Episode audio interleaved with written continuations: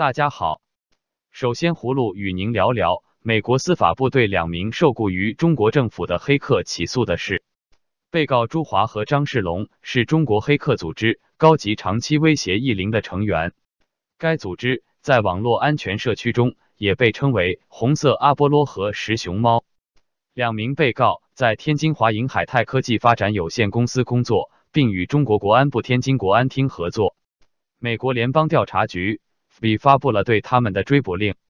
检方起诉书说，朱华和张世龙从二零零六年开始盗窃技术，从二零一四年开始从托管服务提供商 MSP 处盗窃知识产权和其他机密信息。MSP 是受人委托存储、处理和保护商业数据的公司。文件称，该组织涉嫌从至少四十五家美国科技公司和政府机构盗窃信息。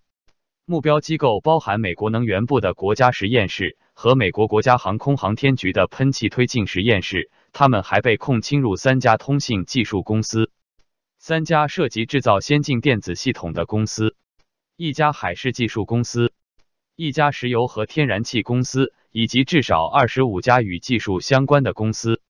司法部公告显示，朱华和张世龙最高将面临二十七年的监禁。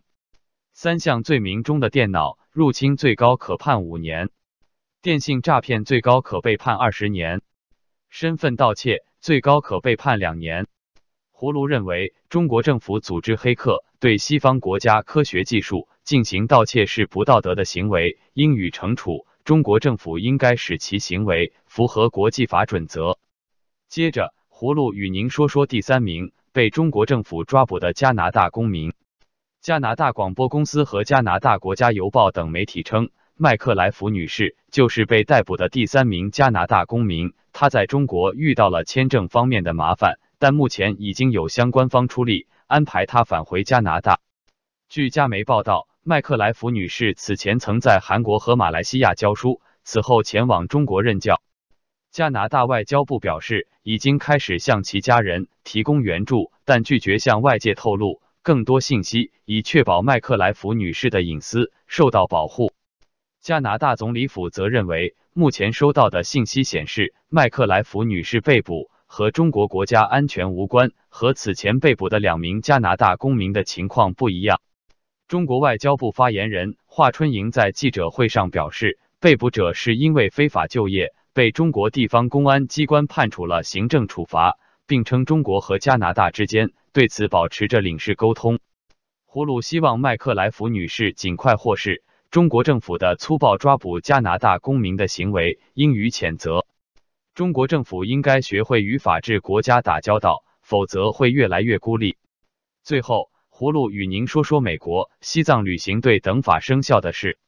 美媒报道称，西藏旅行对等法在由川普签署成为法律后。要求美国务卿在九十天内评估美国公民进入西藏的程度，并向国会提交一份报告，明确列出拒绝美国人进入西藏的中方官员名单。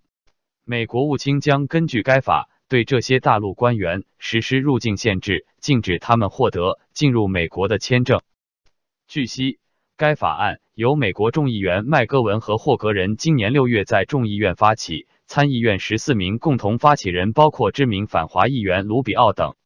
今年九月，该法案已在众议院获得通过，参议院于十二月十一日通过后送至白宫，如今在川普的签署后正式生效。报道称，大陆外交部发言人陆康日前曾回应称，西藏事务纯属中国内政，不容其他国家干涉。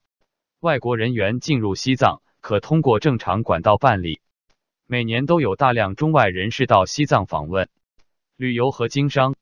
二零一五年以来，仅美国访藏人员就将近四万人次，其中美国会众院少数党领袖、参议员等多批团组都曾访藏。胡卢认为，国际社会应高度关注西藏、新疆人权状况，采取多种有效措施，制止中共侵犯少数民族的生存权和发展权。好了。今天葫芦就与您聊到这里，明天再见。